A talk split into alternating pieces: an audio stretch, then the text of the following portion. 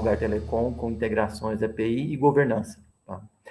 Venho aqui para compartilhar com vocês as nossas experiências, o que, que nós temos é, evoluído, né, as dificuldades que a gente tem encontrado e algumas soluções que a gente tem promovido para tornar esse ambiente cada vez mais é, sustentável no ponto de vista de evolução dessas APIs, tá? De antemão, quero agradecer aqui a, o convite para poder participar desse evento tão hoje uh, internacional, né, diria assim. Então, nas pessoas aí da Ângela e do Marco Miléo, que são os consultores que nos atendem.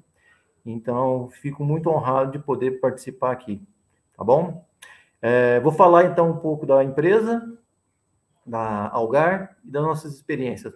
Vamos lá? Bom, Algar Telecom, para quem não conhece, né? Algar Telecom é uma empresa genuinamente brasileira, com mais de 60 anos aqui de atuação, tá?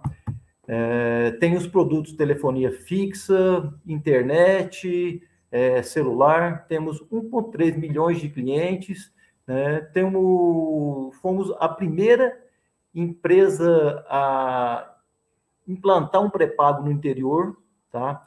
e atua também nos clientes B2B e B2C, tá? Pequenas e grandes empresas também, médias empresas.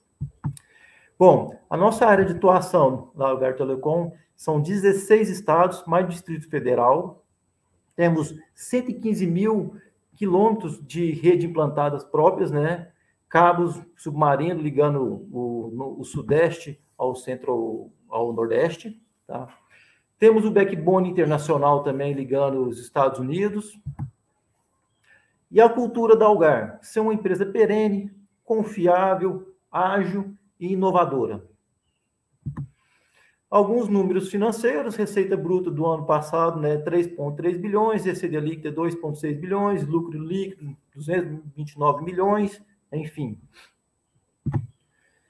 E aqui a gente vai começar a falar da nossa jornada de governança, tá?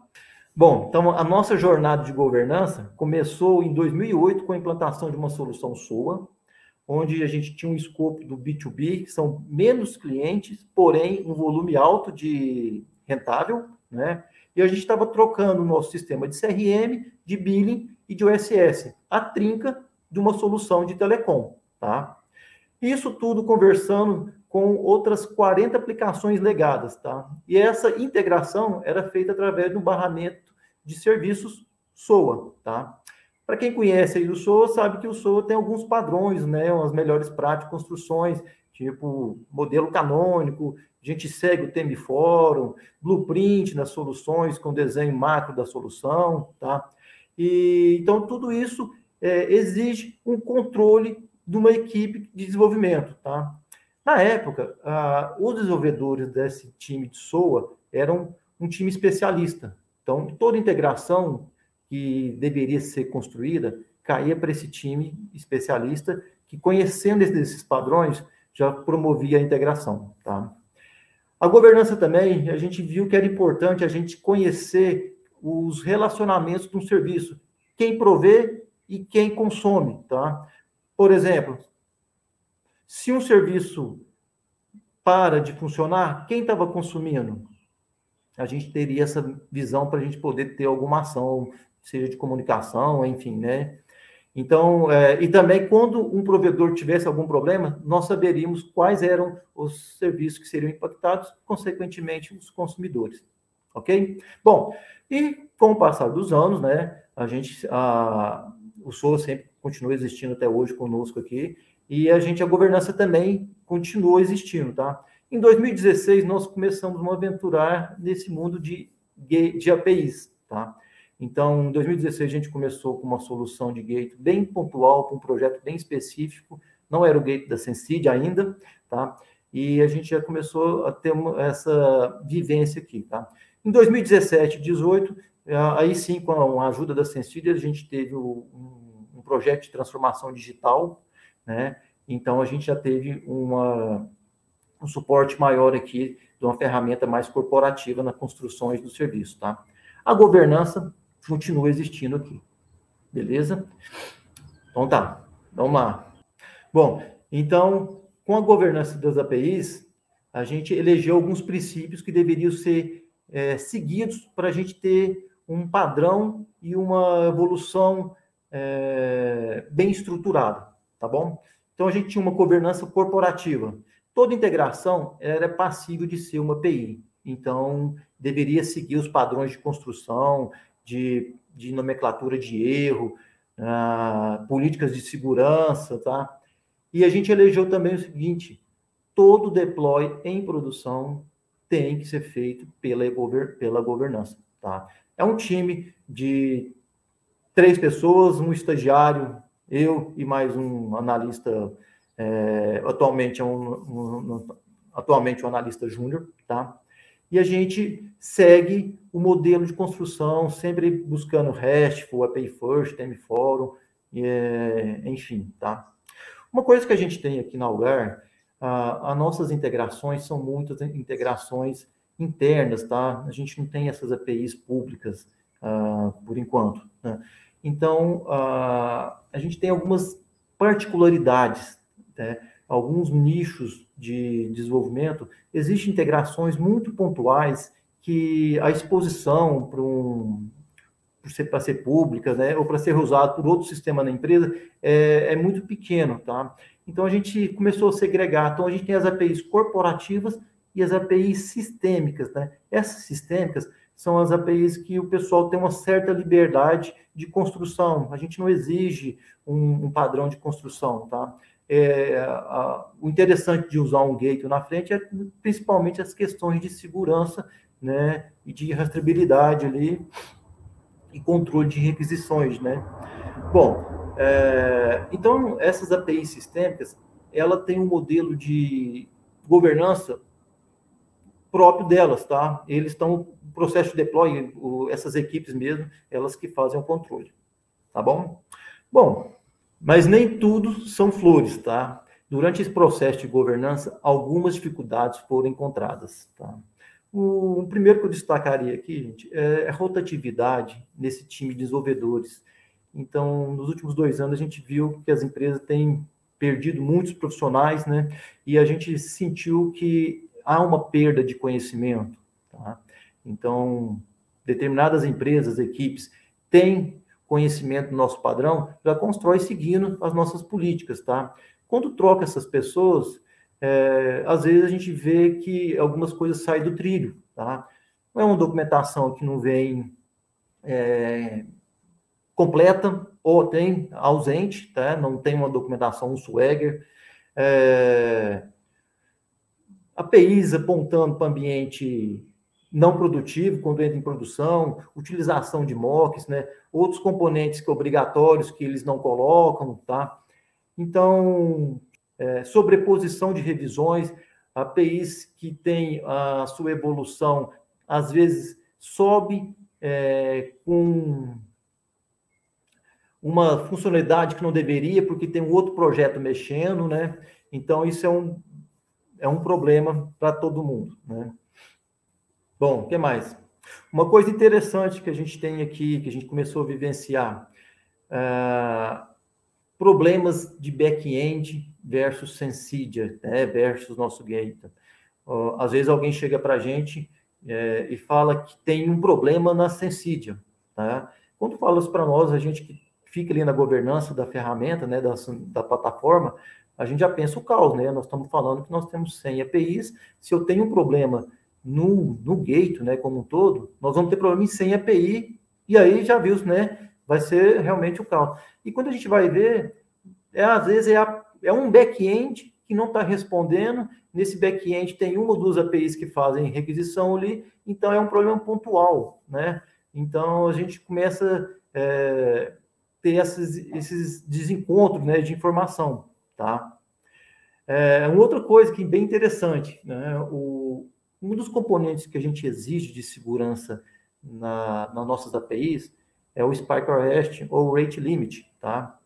Então, que é o controle de requisição. É, a gente quer aqui é preservar o nosso legado, tá? Então, tem projetos que sobem e o pessoal desconhece qual é a capacidade de processamento, tá? Por padrão, a gente coloca 200 por minuto. Então, se ninguém me contar nada, eu vou colocar 200 por minuto naquela API, naquele recurso. Tá? E o que, que acontece normalmente? O consumidor está lá, é, de repente ele tem uma necessidade de negócio, enfim, ele começa a tomar um erro 429 e ele já liga para a gente e fala: a API está com problema. Não é? E aí a gente vai entender, fala, olha, isso não é um problema. Isso é uma proteção que a gente tem, né, que a gente faz, oferece aqui para o nosso back-end, tá? Mas pode aumentar? Podemos, né? Aí só que a gente pergunta para eles, aumentar para quanto? Eles não sabem, tá? Ah, então, a gente fala assim, olha, é, eu como gate, eu posso aumentar, talvez 500, 600, mil, né, por minuto, tá? Só que a gente precisa de perguntar lá para o provedor, provedor, quanto que você suporta? E aí é aquela incógnita, tá? Só que a gente tem notado que isso vem com, à medida que a gente vai fazendo esse questionamento, ah, o próprio sistemas provedores, eles têm evoluído isso aí, né? E estão se preocupando também, tá? Um outro ponto que a gente tem pouca visibilidade no ganho do reuso dessas APIs, tá? Bom, gente, para isso, a gente tem, tem aqui na empresa, durante o, o, processo de admissão, nos treinamentos que a gente tem, eles têm uma expressão que é chá, tá? A gente precisa, em alguns momentos, tomar o chá. O que é o chá? É o conhecimento, habilidade e atitude, tá? Então, diante de um problema, se você tem conhecimento, você tem habilidade, você precisa ter atitude para resolver, tá? Então, é, diante dessas dificuldades encontradas, a gente falou assim, olha, o que, que a gente pode fazer? Falou, nós podemos ter monitoramento, ter processo de teste para ajudar a gente, inspeções de códigos e também um controle da liberação de acesso, tá? E aí eu vou comentar com vocês o que, que a gente começou a fazer. Bom, pessoal, e a primeira ação que eu destaco que é o monitoramento sob demanda. Apesar da gente ter uma visão analítica de todas as APIs com recurso, como que está o percentual de erro, de, eh, de sucesso, né? o tempo de resposta de cada uma, é, a gente teve uma demanda interna de um cliente que estava subindo uma nova solução e ele nos procurou e sabendo que o back-end daquela solução era um back-end que estava com algumas dificuldades, poderia ter alguns erros, né? Consequentemente, a API teria problema. Ele nos procurou e falou: olha, eu consigo ter uma visão rápida de quando aconteceu um erro, né? A gente sabe que os, que os nossos dashboards estão ali, e vai apontar, né? Mas teria que ficar ali o tempo todo monitorando, né? Disponibilizamos esses dashboards também para eles, mas também é, pegamos essa ideia, essa necessidade e falamos, e falamos, poxa, a gente já tem um, um Analytics e a gente já tem um serviço, uma API que manda SMS, por que a gente não pode oferecer aqui uma automação que fique monitorando esse Analytics e, e de acordo com o número de erros que ele definir, né, que o projeto definir, por exemplo, se a cada 10 minutos 10 erros acontecerem, eu quero ser sinalizado, né? Então, se a gente construir uma automação que faça esse tipo de verificação e envia o SMS para ele, notifica ele o quanto antes, é, isso poderia ser uma ajuda muito grande, tá? Além do que, temos também agora uma pessoa nos ajudando a olhar o, o comportamento de uma API, né? Isso aqui, pessoal, foi uma coisa, uma ação pequena, mas trouxe um benefício muito legal, tá? A gente teve situações que uma API ficou dando erro em produção, três, quatro horas, né? Até que, às vezes, o cliente que ligou, um cliente externo mesmo, que, né, que ligou porque não estava conseguindo fazer uma determinada ação, e quando a gente foi ver, era porque uma API não estava respondendo, seja por conta de um back-end que não estava legal, tá? Então, a gente conseguiu minimizar esse tipo de problema, tá? Uma outra ação que nós fizemos, teste de regressão. O que a gente queria com esses testes de regressão? Garantir que aquilo que estava funcionando e não era um é, é, escopo de alteração, de evolução, continuasse é, funcionando, tá? Ah, por exemplo, nós temos uma API que tem dois recursos e determinado projeto precisa de colocar uma terceiro, uma, um terceiro recurso naquela API, tá? Normalmente o desenvolvedor ele só deveria colocar aqueles novos campos, né, aquela nova operação, né? E às vezes tivemos comportamento que uma API dessa subia e o cliente nos ligava e falava, olha, a API está dando problema, né? A gente sabia que quem alterou por último foi determinado projeto. Quando a gente acionava o projeto, eles falavam, não, mas a gente não mexeu nessa operação, tá? Nós construímos foi outra operação, não tem nada a ver com isso, né? E só que às vezes, sem saber, sem conhecer a API, eles mexeram em alguma coisa que deu algum impacto ali, tá? Então, com esses testes, a gente começou a minimizar esse tipo de comportamento, tá? Nós temos a seguinte política: antes de, de deploy em produção, de disponibilizar novas alterações em produção de uma API, a gente executa um teste de regressão antes e vê o comportamento. Logo após fazer a change, né, fazer subir o deploy, a gente testa de novo para ver se o que estava funcionando continua funcionando, né? É, esses testes, como é que a gente construiu? Primeiro, nós separamos o que é teste de ambiente produtivo do que é teste de ambiente é, não produtivo.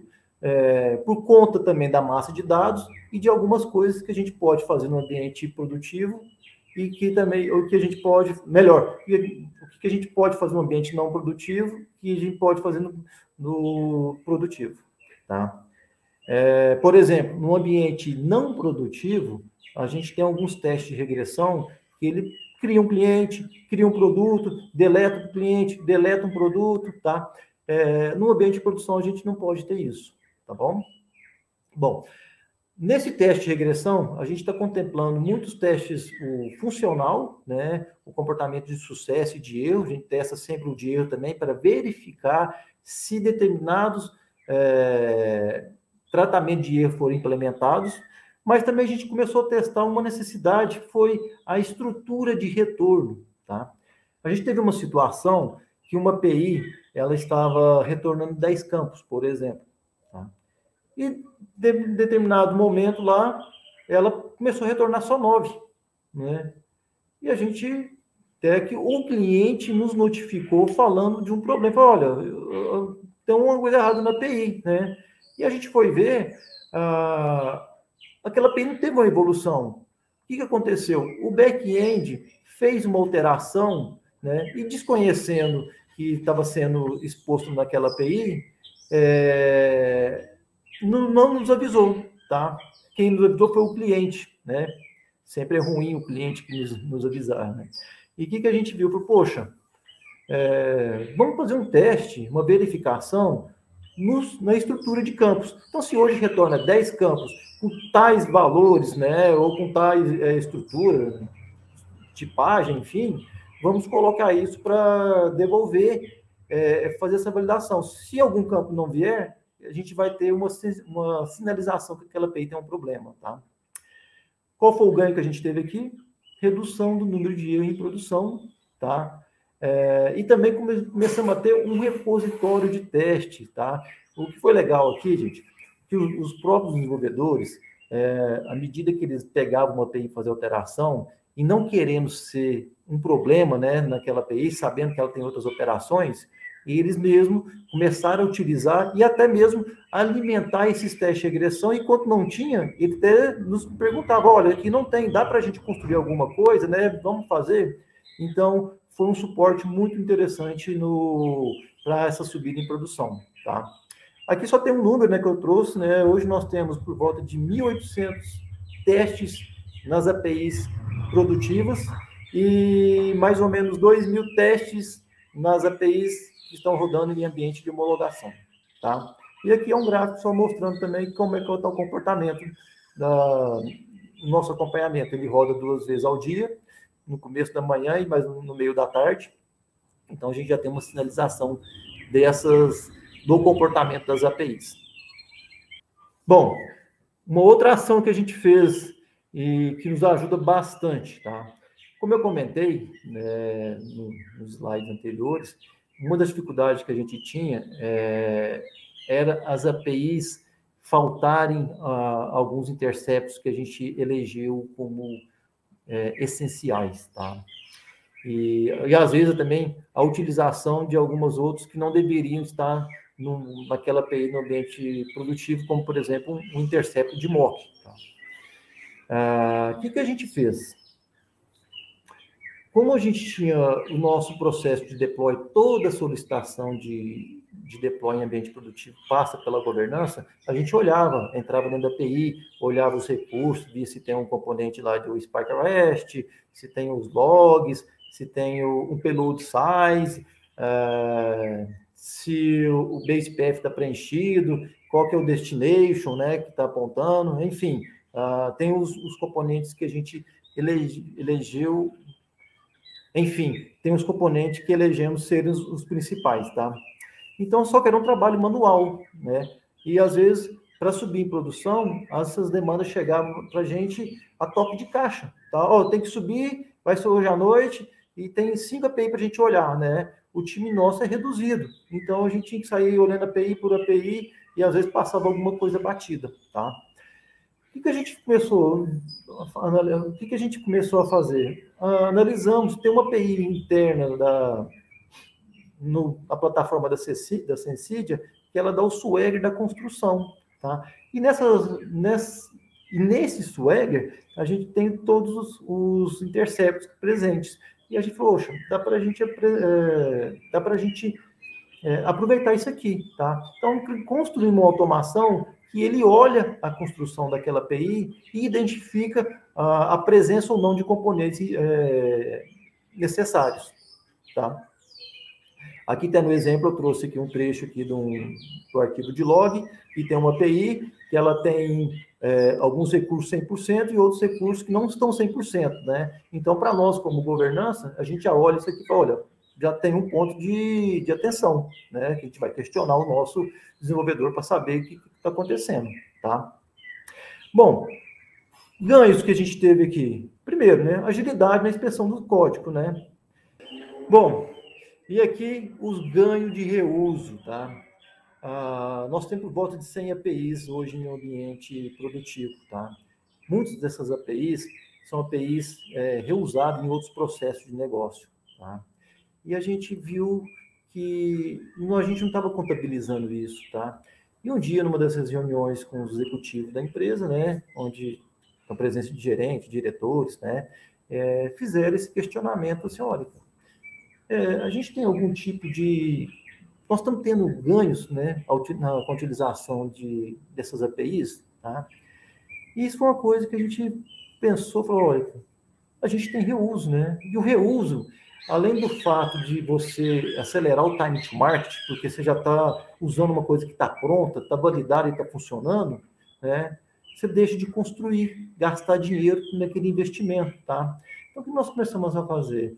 Vamos pegar uma API e vamos entender na linha de construção dela, desde a fase de análise, a construção, documentação, enfim, olhar o que foi gasto naquela construção, tá? O que, a gente viu?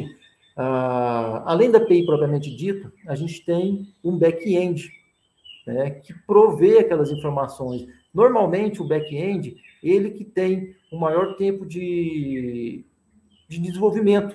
Tá? Então, a gente começou a pegar aquele valor de hora, mais da construção da API propriamente dita no, no gate, né, na plataforma, e a gente começou a catalogar isso põe uma planilha Excel mesmo, então, por enquanto, nesse modelo, né, que a gente coloca a, é, API X, recurso Y, 84 horas de desenvolvimento, é o custo daquela API, tá? Então, quando vem um projeto, um consumidor é, querendo reusar aquela API, e ele olha e fala assim, olha, essa API, 100% dela me atende, né? Todos os campos que eu preciso, ela já está disponibilizando, tá? O que, que nós, governança, fazemos? Vamos lá, liberamos o acesso para eles. Ah, um detalhe, tá?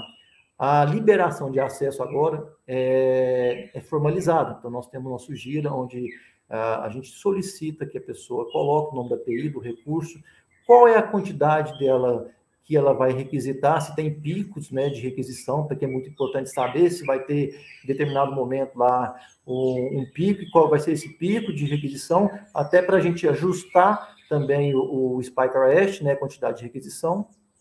E, então, a formalização, formalização chega para nós, né, e a gente coloca lá e pontua nessa planilha que teve um reuso. Tá?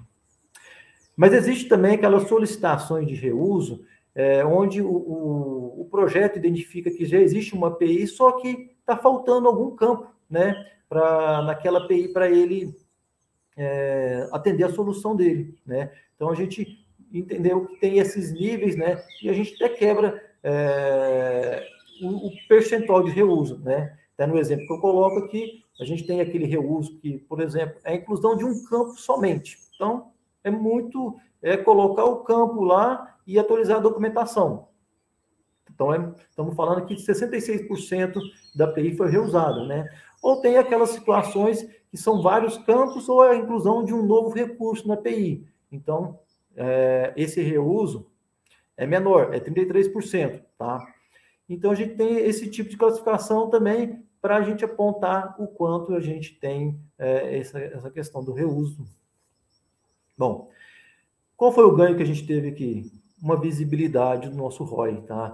E a gente começou a fazer isso desde o começo desse ano e a gente já contabilizou ah, mais de 800 horas de save, né? Que nós deixamos de gastar, tá? Então, é um valor é, representativo, tá bom? Bom, pessoal, é, como conclusão, né? Eu falo que, que a governança é uma tarefa diária que requer disciplina, análise e implementações de melhoria sempre, tá? É, a gente tem que ter algumas rotinas. Por exemplo, de manhã eu vou chegar, primeira coisa que eu vou fazer é olhar meus dashboards de acompanhamento para me saber como é que está o comportamento das APIs, até para me saber se está tendo algum problema, se vou ter que acionar alguém ou não, né? É, entender também é, processos que a gente faz manualmente, se a gente consegue automatizar isso de alguma forma, colocar num pipeline de validação que nos ajude a ter um padrão e sempre ter aquela verificação completa mesmo, tá? É, é importante também, gente, começar simples. Né? Se não tem uma ferramenta de governança ainda completa, comece numa planilha, no editor de texto comum, fazendo as suas anotações, porque isso já vai ser o começo da, desse processo de governança. Tá? Pessoal, era isso, né? E o que eu trouxe aqui foi uma vivência que a gente tem aqui, né? como é que a gente tem conduzido esse trabalho de governança, tem dado frutos muito bons, tá? a gente entende que é necessário, isso está sempre evoluindo, né? Mas é o que a gente tem por hoje, tá bom? Agradeço mais uma vez aqui a participação nesse Apix, né? E saúde para todos, né? Sucesso para todos também. Um abraço e até a próxima.